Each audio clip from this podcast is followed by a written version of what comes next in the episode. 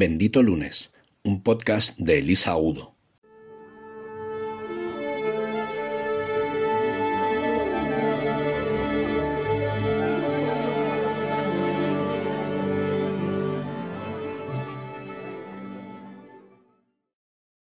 Hola benditos. La semana pasada he tenido el honor de ser nombrada madrina de un proyecto solidario que os voy a contar que me encanta. Es la Asociación Dr. Jaime Campos Castelló, en honor a este neurólogo de prestigio que ha creado su hijo Yago, un crack de los proyectos de valor, con idea de mm, poder eh, ayudar a personas que como su hija Marta eh, cuentan con el síndrome de Down y a todas esas personas, que en España son casi 300.000 personas con discapacidad intelectual. No sé si vosotros eh, lo tenéis claro, porque yo creo que hay mucha confusión con respecto a todo esto, pero la discapacidad intelectual no es una enfermedad mental, que de eso hablaremos después. Y mm, la asociación está haciendo una labor encomiable con este proyecto de solidaridad circular, que está montado en base a ingresos recurrentes para apoyar eh, las eh, casas en las que estas eh, personas están tuteladas o supervisadas y poderles ayudar a incluir en la, sociedad de manera, mm, digamos, regular, como, tú y como yo, para que puedan llevar la, mejor vida posible y con la mayor normalidad posible. Se trata de este tipo de, proyectos, como digo, de solidaridad circular, en la que todos ganamos, ¿no? que son los buenos proyectos win-win para que no se trate solo de, mm, que bueno, no deja de estar bien, ¿no? Estos contratos que se hacen con bonificaciones en las empresas, ¿no? Y que a veces lamentablemente son solo para cubrir las cuotas eh, legales. O por supuesto, eh, para que no se trate de estas veces en las que se trata solo de, de una foto en un evento de responsabilidad social corporativa, ¿no? Este es un proyecto serio, totalmente transparente, auditado, y que mm, está, está avalado por todas eh, estas personas, eh, madrinas y padrinos de, reputación y que podéis consultar en su, en su página. Y, mm, y, por supuesto los, las personas que participan están eh, haciendo una tarea increíble de manera totalmente altruista y consiguiendo organizaciones que, que lo apoyen. Y yo, eh, pues un poco informándome de todo, de todo, este, de todo este proyecto, eh, pues he aprendido muchísimo, ¿no? Más allá de, poder apoyar iniciativas como esta. Y una de las cosas que más eh, confusión he visto, pues en general, ¿no? Con las personas que hablaba, no, no precisamente de la asociación, sino las de fuera de la asociación, ¿no? Cuando se lo comentaba a amigos para un poco difundir este, este magnífico proyecto, pues, bueno, no soy ninguna experta, pero he llegado a, varias conclusiones. Y, la primera es que no tenemos ninguno muy claro, salvo que te haya tocado de cerca, ¿no? O salvo que, tú tengas eh, pues algún familiar, algún conocido con alguna discapacidad. No tenemos ni siquiera claros los tipos de discapacidad ¿no? que podemos tener las personas. Entonces, sin ser ninguna especialista, bueno, podríamos eh, distinguir pues, eh, los grupos básicos para, para entendernos, ¿no? para que tú y yo le pongamos un nombre tenemos las discapacidades físicas, que, afectan principalmente al cuerpo, la discapacidad intelectual o del desarrollo, que sería en, este caso la, que cubre esta asociación. Tendríamos la discapacidad mental, que hablaremos más tarde de ella. La discapacidad psicosocial, que tiene que ver con la integración de la persona a nivel eh, social. La discapacidad sensorial, que es la que conocemos como la auditiva o la visual. Y después podemos tener pues, discapacidad múltiple, que significa que, la persona tiene varias de estas discapacidades. O puede haber derivaciones, ¿no? Por ejemplo, una discapacidad por parálisis cerebral y daño cerebral. En un principio es una discapacidad física, pero a medida que estas personas se hacen mayores, se pueden dar casos en que el desarrollo intelectual no es completo, de manera que está muy vinculado. ¿no? En fin, em, es algo complejo porque, porque bueno, eh, cubre, muchísimas variedades de, posibles eh, trastornos que puede haber, de posibles déficits, de, posibles eh, enfermedades en algunos casos. Y mm, yo creo que lo que me salía a mí de manera natural del corazón era hablar un poco de todo esto em, para dejarnos a veces de eufemismos, ¿no? y de tabúes y, bueno, para, para, evitar a veces esas conversaciones incómodas ¿no? que nos producen algunos temas o para salvar directamente eh, algunos casos en los que se dan secretos, ¿no? ¿Por qué cuento esto? Porque, bueno, sin ir más lejos, em, bueno, pues hace, hace unos años yo conocía muy de cerca a una persona que era intérprete de lengua de signos, trabajaba con, con personas con discapacidad auditiva y yo llegué a, tratar con varios de ellos, porque bueno, comía, iba, iba a verle, comíamos juntos con, con varias de, las personas de su equipo. Y yo recuerdo una vez que estaban, bueno, pues claro, yo no, yo no hablo la lengua de signos y entonces en las comidas, pues eran comidas muy silenciosas, pero con mucho movimiento de manos, ¿no? Porque entre ellos hablaban y bastante. Y yo me acuerdo una de las veces que, claro, eh, entender las palabras no, pero el lenguaje corporal, pues eh, se me da un poquito bien, aunque sea ya no en mi faceta de ahora, sino pues, pues los años de, de comercial. Y yo recuerdo que les notaba bastante acalorados y bastante enfadados. Y como me decía este, este conocido, a veces el enfado es incluso con el intérprete, ¿no? A veces él tenía que traducir eh, cosas de personas metiéndose con él. Y, en una de las ocasiones le dije que, estaban hablando tan enfadados que si podía participar de alguna manera de la conversación. Y me dijo que estaban muy hartos del eufemismo de que a ellos les llamaran discapacitados con eh, discapacitados auditivos, porque, bueno, supongo que esto no es general, ¿no? Cada persona tendrá su opinión, pero él, él, él hablando un chico y una chica y él le decía a ella, pero es que yo soy sordo, joder, yo soy sordo, ¿por qué me tienen que poner etiquetitas raras de otras cosas? Entonces, bueno, me recordó a otra conversación que yo tenía con, con un compañero de facultad, ¿no? Este compañero de facultad es de padre del Congo y madre de Logroño, y nosotros, pues con la mejor educación y la mejor intención, los compañeros de clase, cuando estábamos con él, eh, pues en algún trabajo de clase o lo que fuera, yo recuerdo, bueno, yo intentaba llamarle por su nombre, que no lo diré aquí por salvaguardar su intimidad, pero, pero bueno, a veces entre los compañeros, pues uno decía el negrito, otro el mulato, otro el café con leche, otro, bueno, pues estos diminutivos cariñosos que se ponen a veces. Yo me acuerdo una vez que estábamos en la cafetería de la Autónoma y de repente se, se, le quedó mirando a uno de mis amigos le dijo, pero macho, ¿me vas a seguir llamando cosas raras? Porque yo no sé si te has enterado, yo soy negro. Y soy negro y no es un insulto que me llames negro. Así que deja de decir negrito y mulato, que por cierto venía, nos explicó que venía de la, de la palabra mula, que me, horrorizó aquello. Y dijo, mm, por favor, no me llaméis cosas raras y por favor, llamadme por mi nombre. No sé por qué me tenéis que poner adjetivos del color de mi piel. ¿no? ¿Por qué cuento esto? Porque eh, no seré yo quien defienda todo el tema de lenguajes que hemos estado trastornando últimamente con el español, pero sí que con los géneros, me refería sobre todo, que no estoy muy de acuerdo, ya eso da para otro, post, eh, para otro podcast por lo menos, pero sí que creo que las palabras son importantes, ¿no? Entonces, al igual que cuando éramos pequeños, perdonadme esta palabra horrible que voy a usar, pero es la palabra con la que a mí me criaron, eh, cuando veías una persona con algún déficit de lo que fuera, que ni siquiera puedo catalogar porque, porque era como un nombre genérico, yo recuerdo haber oído en mi entorno haber dicho es que esta persona es un normal. Es un normal diciéndolo con respeto, no como insulto, por supuesto, pero claro, aunque lo digas como, eh, digamos, con un, con un tono de querer eh, explicar que tiene una discapacidad, ya podrás comprobar que la palabra en sí es despectiva totalmente por muy buena intención que tengas, porque ya estás hablando de algo que está es decir, debajo de la normalidad. Que para empezar tendríamos que eh, empezar a, discernir de qué hablamos cuando hablamos de normal. Hablamos de normalidad estadística, de campana de Gauss, hablamos de alguien que está eh, equilibrado mentalmente, hablamos de alguien que es estándar en la sociedad. Bueno, daría esto para infinidad, para escribir un libro, ¿no? Pero mm, las palabras fueron evolucionando y esto que cuando yo era pequeña es una palabra horrible que se utilizaba eh, para determinadas eh, pues, pues síndromes, eh, después empezó a llamar, yo recuerdo, minusválido, para los físicos, para los intelectuales, para los sensoriales, para un montón de cosas, incluso, no sé, para marcar una plaza de aparcamiento, ¿no? Minusválido, si tú lo, lo, separas la palabra, la, la analizas, significa menos valía.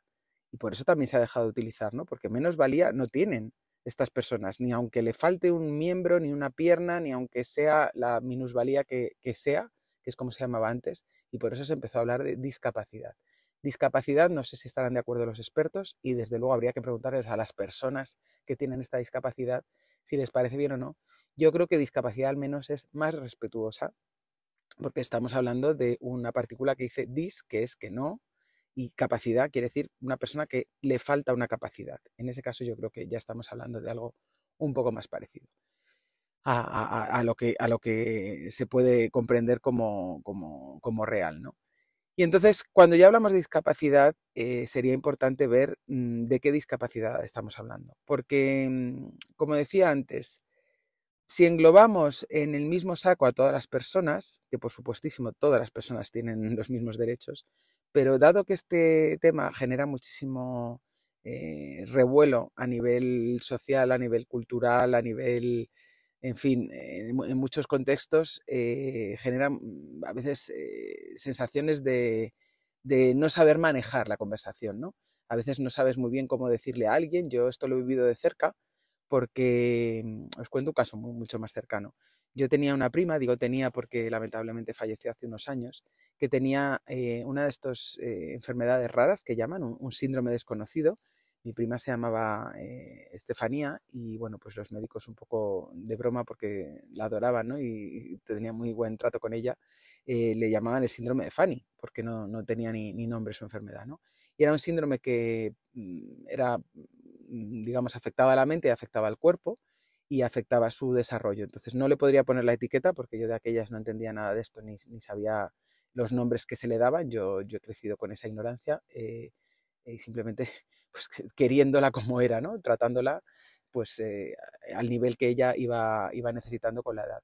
Ella con la edad eh, fue creciendo a menos velocidad que nosotros, yo tenía un año más que ella, y, ella era una mujer, porque murió ya como, adulta, ella era una mujer maravillosa que, seguía la conversación, que se relacionaba contigo, que tenía emociones, que tenía sentimientos, que tenía pensamientos, digamos, una persona como tú y como yo, simplemente lo que tenía era un, trastorno eh, desconocido que le afectaba a una serie de áreas de su, de su organismo. ¿Qué viví yo de cerca con ella? Y con ánimo de, no meterme con nadie, por supuestísimo, ¿no? Lo digo desde el mayor respeto. Pues yo lo que, lo que percibía mm, con aquella edad, que ya digo que estaba mucho más perdida que lo que pueda estar ahora, es que la trataban distinto en su propio entorno, ¿no? Entonces yo hablaba con ella, pues eh, intentando adaptarme a lo que ella entendiera y a las eh, actividades que podíamos hacer juntas, ¿no? Pues a leer, a ver unas fotos, a hablar sobre una película, lo que fuera que, en ese momento tratábamos, pero yo veía que su entorno pues a veces hablaban bajito delante de ella o la señalaban o hacían como que no estaba. Y yo aquello, bueno, no sé, no, no quiero juzgar a estas personas, ¿no? Yo, yo, yo recuerdo que aquello me sonaba como extraño, ¿no? Me daba como angustia porque yo decía, están haciendo como que ella no estuviera delante y no la están incluyendo en la conversación y por supuesto no la están incluyendo en su estilo de vida, en sus decisiones, en, no sé, yo creo que les, eh, su, familia la quería muchísimo y se desvivieron por ella hasta el último momento. No tengo nada que decir acerca de ellos porque, bueno, pues la trataron con todo su amor. Pero yo creo que en general a, la hora de integrarse en la sociedad ellos tenían dificultades para eso, ¿no? También porque, bueno, eran personas mayores y nadie les explicó cómo, cómo tratarles, ni, como decían ellos, ¿no? Mm, nuestra hija venía sin manual de instrucciones, no sabemos muy bien qué hacer y de aquellas además eh, tampoco había ningún tipo de, ayudas eh, estatales ni de documentación demasiado amplia ni de bueno pues toda la información que hay ahora no respecto a poder eh, ayudarla a integrarse o ayudarla bueno incluso a, educarla no cómo, cómo enfocar su empatía hacia su propia hija y yo que he crecido con, esta sensación ¿no? vaga y extraña, pues con los años me he ido dando cuenta de que eh, no solo nos fallaba el lenguaje, sino que en general nos fallaban muchas veces las formas. ¿no? Nos fallaban las formas porque, bueno, pues a veces por desconocimiento y a veces por, incapacidad eh, emocional, ¿no? Eh, porque claro, hablamos de discapacidades, pero todos nosotros tenemos incapacidades también, ¿no? olvidemos eso. Y muchas veces esa incapacidad que tenemos de, tratar a otra persona que vemos diferente nos lleva a, cometer torpezas, ¿no? Y no, no, no diré que yo no haya cometido alguna, seguramente también, pero bueno, mi intención con este episodio es poder traer un poco de visibilidad a este tema y poder dar un poco de luz a este aspecto para que bueno, pues para que todos lo intentemos hacer mejor, ¿no? Y entre, mm, y entre estas eh, cosas que me, que me, gustaría aclarar, pues aparte de hablar de, de los distintos tipos de, de, discapacidad, quiero hacer también una insistencia en, en, lo que decía al principio, ¿no? de que la discapacidad intelectual, que es lo que apoya la asociación Dr. Jaime Campos Castelló, no es una enfermedad mental. Los discapacitados intelectuales, como puedan ser, por ejemplo, las personas con síndrome de Down, entre otros tipos de, de discapacidades, eh, pueden hacer una vida perfectamente normal, pueden estudiar, pueden tener pareja, pueden formar su familia, pueden vivir solos y esta es la, principal, eh, el principal objetivo que busca la, asociación, ¿no? apoyar estos pisos tutelados. Y, en este sentido se trata de poder ayudar a estas personas a integrarse totalmente en la sociedad para que puedan hacer una vida pues, pues normal, eh, satisfactoria y feliz como, como la que tenemos tú, yo y todos los oyentes de este podcast. ¿no? En otros casos, eh, esta integración social no es tan fácil o a veces se puede uno integrar, pero digamos que el llegar a esta vida satisfactoria y feliz es bastante más dificultoso. ¿no? Estaríamos hablando en este caso ya no de, de discapacidad intelectual, sino de enfermedad mental. Cuando una persona tiene enfermedad mental, que por supuestísimo también hay muchísimos grados, hay muchas enfermedades distintas, pero en estos casos estamos hablando ya de algo inhabilitante para, para la vida normal. ¿no? En muchos casos, eh, pues estas personas no pueden trabajar o en algunos casos necesitan una, una baja eh, total de, de, sus labores eh, profesionales porque, bueno, pues cuando hablamos de enfermedades graves de tipo psicótico, de tipo esquizofrenia o de, de este tipo de, ramas de la psiquiatría, eh, bueno, pues hay que ver el, grado en el que la persona está afectada y ver que, bueno, que en algunos casos eh, no pueden ejercer, no pueden manejarse o no pueden vivir solas incluso, y en otros casos también podrían llegar a, vivir en pisos tutelados. De hecho, una de mis amigas del colegio, eh, a la que quiero muchísimo, que tampoco, bueno, la saludo desde aquí, pero no, tampoco quiero dar su nombre, ¿no? Para, proteger su privacidad. Eh, bueno, por una serie de, de vivencias durísimas que, tuvo en, su, niñez, eh, desarrolló uno de estos, eh, una de estas enfermedades y bueno, pues de hecho necesito estar internada unos, unos años en, en, un, en, una institución psiquiátrica y con mucho trabajo personal y con una serie de cuidados y de medicación, eh, finalmente pudo, pudo salir de esa institución y ha podido reincorporarse al, a la vida, vamos a decir, normal, vuelvo a decir que esa palabra no me gusta nada, pero a la vida diaria, ¿no? De, de tener un trabajo y de tener una casa y bueno, le costó muchísimo tiempo y muchísimos esfuerzos, incluso problemas legales con su familia, pero finalmente ella puede vivir en, una, en un piso tutelado también y tener un trabajo y valerse por sí misma, ¿no? porque su enfermedad pues la tiene más o menos controlada. Pero bueno, yo eh, lo que quiero con, con, todos estos ejemplos es eh, poner el foco en que no tengamos eh, tanto reparo en mirar de frente a las personas que vemos diferentes o a las personas que tienen enfermedades eh, mentales o a las personas que tienen discapacidades intelectuales.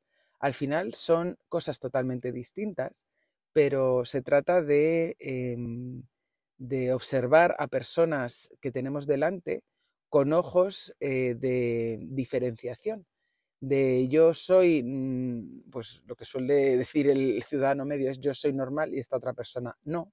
Y eso genera eh, pues todos los conflictos que, que, nos encontramos. ¿no?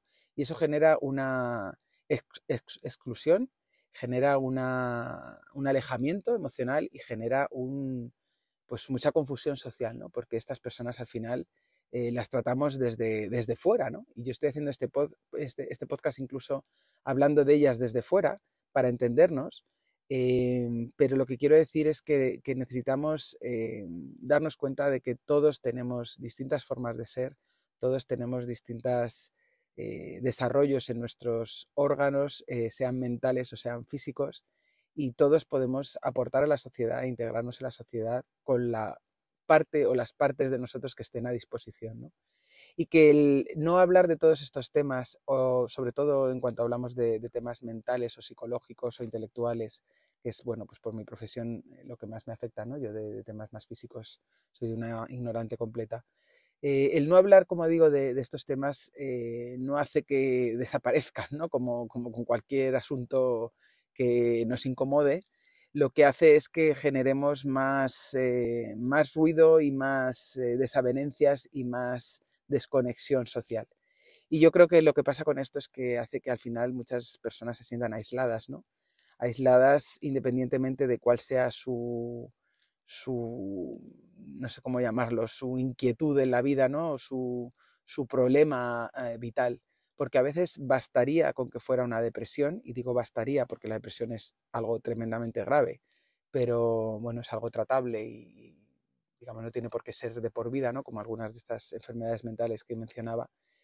Y, y, esa, entre comillas, simple depresión, simple no porque lo sea, porque es muy compleja, sino simple en el sentido de que está diagnosticada y que está quizá tratada, si no hablamos de ella, si no la mencionamos y si simplemente cuando hablamos de esta persona eh, no decimos que está deprimida, podría llegar a cosas muchísimo más graves, ¿no? Y ahora me voy a poner todavía más seria, podríamos llegar a algo que ya no es exclusión social, sino que podría llegar a algo que es exclusión de la vida. Hay un tema del que a mí misma no, no me gusta muchísimo hablar, pero ya que he dicho que quería dar luz sobre todo este asunto, pues, eh, pues me, me abro ¿no? a mi vulnerabilidad también aquí ante vosotros. Una de mis amigas de la infancia y hermana de una de mis mejores amigas actuales em, sufría una depresión, eh, una depresión complicada con otras muchas cosas. Eh, durante años, bueno, pues estuvo un poco en la oscuridad porque, bueno, las personas de su entorno no sabían cómo ayudarla ella misma no pedía ayuda y no, aceptaba muchas veces la ayuda, pero en muchas cosas eh, no, quiero dar detalles porque no, quiero que se la pueda localizar ¿no? Eh, a su, familia para, como siempre, protegerles. Pero muchas de las cosas que rodeaban a, mi amiga eh, estuvieron durante años en, en la oscuridad y en el secretismo y en el tabú y esto la fue aislando cada vez más, haciéndola sentir cada vez más fuera de todo y cada vez, como decía ella en, algunas conversaciones nocturnas tremendas que tuvimos, la hacía sentir en su noche oscura del alma. ¿no? Esto al final a, mi amiga la llevó a, decidir eh, quitarse la vida y, y, es algo que, bueno, pues como podréis imaginar, la mayoría de nosotros todavía no hemos superado, ¿no? Eso es algo que causa un gran dolor Mm, y, bueno, más allá de, bueno, de, toda la culpa que generó en su entorno ¿no? y en su familia, que por supuestísimo no hay, culpa posible y lo hicieron lo mejor que pudieron siempre, me consta. Esa culpa también nos, salpicó a las amigas, ¿no? Siempre te planteas qué podía haber hecho más por ella, cuándo la podía haber escuchado, la podía haber ido a ver más. Todas esas eh, preguntas que nos hacemos, ¿no? De, de cómo pudo encontrarse tan mal para tomar esa decisión Em, que por supuesto es desde la desesperación, nunca es desde, bueno, pues desde, desde la huida, ¿no? Es una... Lejos de lo que nos han dicho muchas veces no es un signo de, de debilidad, sino de valentía, ¿no? El, el, tomar esa decisión terrible, ¿no? Para, según ella dejó dicho, pues para intentar no dañar a las personas que tenía alrededor pues no se trata de recrearnos en esa culpa, pero sí que es cierto que, yo me propuse desde, desde, aquel día intentar darle la visibilidad mayor posible ¿no? a, este, a este tema. De hecho, tanto de esta amiga como de la, de la otra que he comentado, pues hablo de ellas en el, uno de mis libros, ¿no? En Bendita Culpa. Eh, bueno, pues tratando de, de, dar siempre la mayor visibilidad, ¿no? Para, para que no caigamos en esa, pues como digo, en ese en ese echar, echar tierra sobre los asuntos que nos, que nos producen eh, pues malas sensaciones por dentro, que nos producen angustia, que nos producen eh, pues incapacidad muchas veces de, cómo saber hablar del tema. De modo que, bueno, no quiero, no sé si, si he sido suficientemente clara en este episodio porque, como sabéis, todos eh, los podcasts los hago sin, ningún tipo de, guion y simplemente me he dejado llevar por un poco por la idea que decía al principio de querer visibilizar eh, pues todas estas cosas invisibles y poderles dar su espacio, ¿no?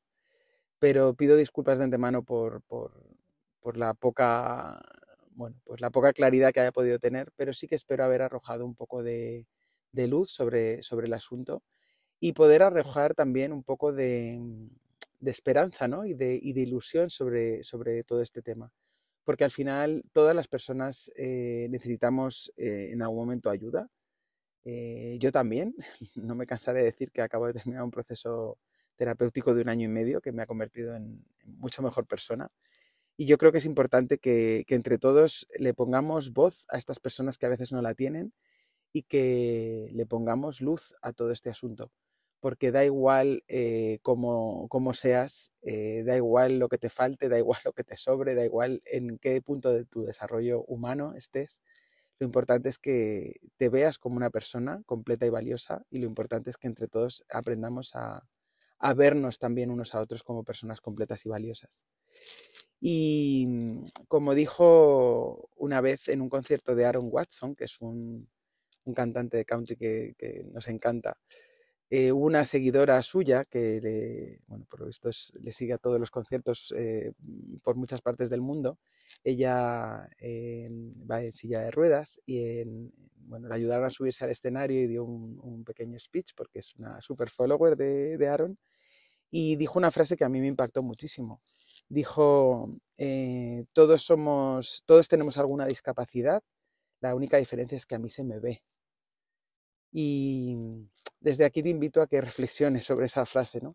sin ánimo de, desmerecer eh, los grados en los que cada uno se sienta discapacitado o los grados en los que cada uno sienta que todavía puede generar mayor desarrollo humano. Yo creo que merece la pena que todos pongamos un poco la, vista en cómo podemos apoyarnos unos a otros y cómo podemos eh, darle, darle mayor impulso a, iniciativas que ayuden a otras personas a, formar parte de nuestra sociedad, ¿no? empezando por nuestra propia familia y empezando por nuestros trabajos y bueno, pues intentando ser lo más honestos posibles con nosotros mismos y lo más ecuánimes posible con las personas que tenemos alrededor, sean como sean, para que podamos construir la sociedad que nos mereceríamos si todos estuviéramos con este, con este foco un poco más humano. Y ya que está tan de moda este tema de la inclusión, eh, que a veces me vais a perdonar que opine que a veces es una cortina de humo, ¿no? Con, sobre todo con temas de género, que en muchos casos no estoy de acuerdo. Yo diría que en esta ocasión sí que sí, la inclusión es un, es un deber de todos y es un derecho de las personas con discapacidad del tipo que sea. Así que os invito a que le echéis un vistazo, en este caso, a, la asociación Jaime Campos, que es por la que empezaba este, este podcast, que veáis las actividades tan geniales que, organizan y sobre todo el, propósito, ¿no? que es colaborar de manera totalmente transparente y de manera muy sencilla, eh, comprando servicios de las empresas asociadas sin que tengas un, gasto extra ¿no? en, ese, en ese consumo de tu servicio de manera que todos esos ingresos que se generan vayan directamente para estos pisos tutelados. Y desde aquí les deseo muchísimos éxitos porque creo que, están haciendo una labor primero de, apoyo a este colectivo y segundo de visibilización de la discapacidad intelectual que es tan necesaria porque además las personas con discapacidad intelectual están a nuestro alrededor continuamente y he tenido varios compañeros en empresas y debo decir que no solo hacían su trabajo de manera excelente, sino que generaban un buen rollo, que ya quisieran algunas de las personas sin discapacidad tener esa alta habilidad para generar esa, pues esa, esa buena sonrisa ¿no? y, ese, ese buen compañerismo. Así que os invito a todos a, a que entréis en, en, la web y le echéis un vistazo. Dejaré por aquí el, el enlace y desde aquí, pues mi enhorabuena a todo el plantel de madrinas y padrinos que ha conseguido la, asociación y entre los cuales me siento muy pequeñita porque hay gente de muchísimo nivel de todos, de todos los ámbitos y espero que, todos juntos podamos darle un poco de, voz a esta asociación y a todas las, que participan en, en proyectos solidarios de este tipo que tanta falta nos hacen. Nos hacen mejor sociedad estas asociaciones y nos hacen mejores humanos estas personas.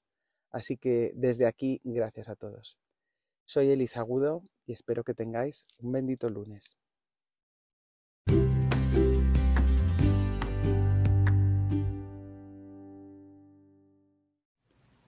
El fin de es sagrado. A partir de ahora, el lunes puede ser bendito. Puedes encontrarnos en las redes sociales como arroba benditolunes.com. Síguenos en YouTube, Instagram, Facebook, Twitter, LinkedIn y en el blog de Bendito Lunes.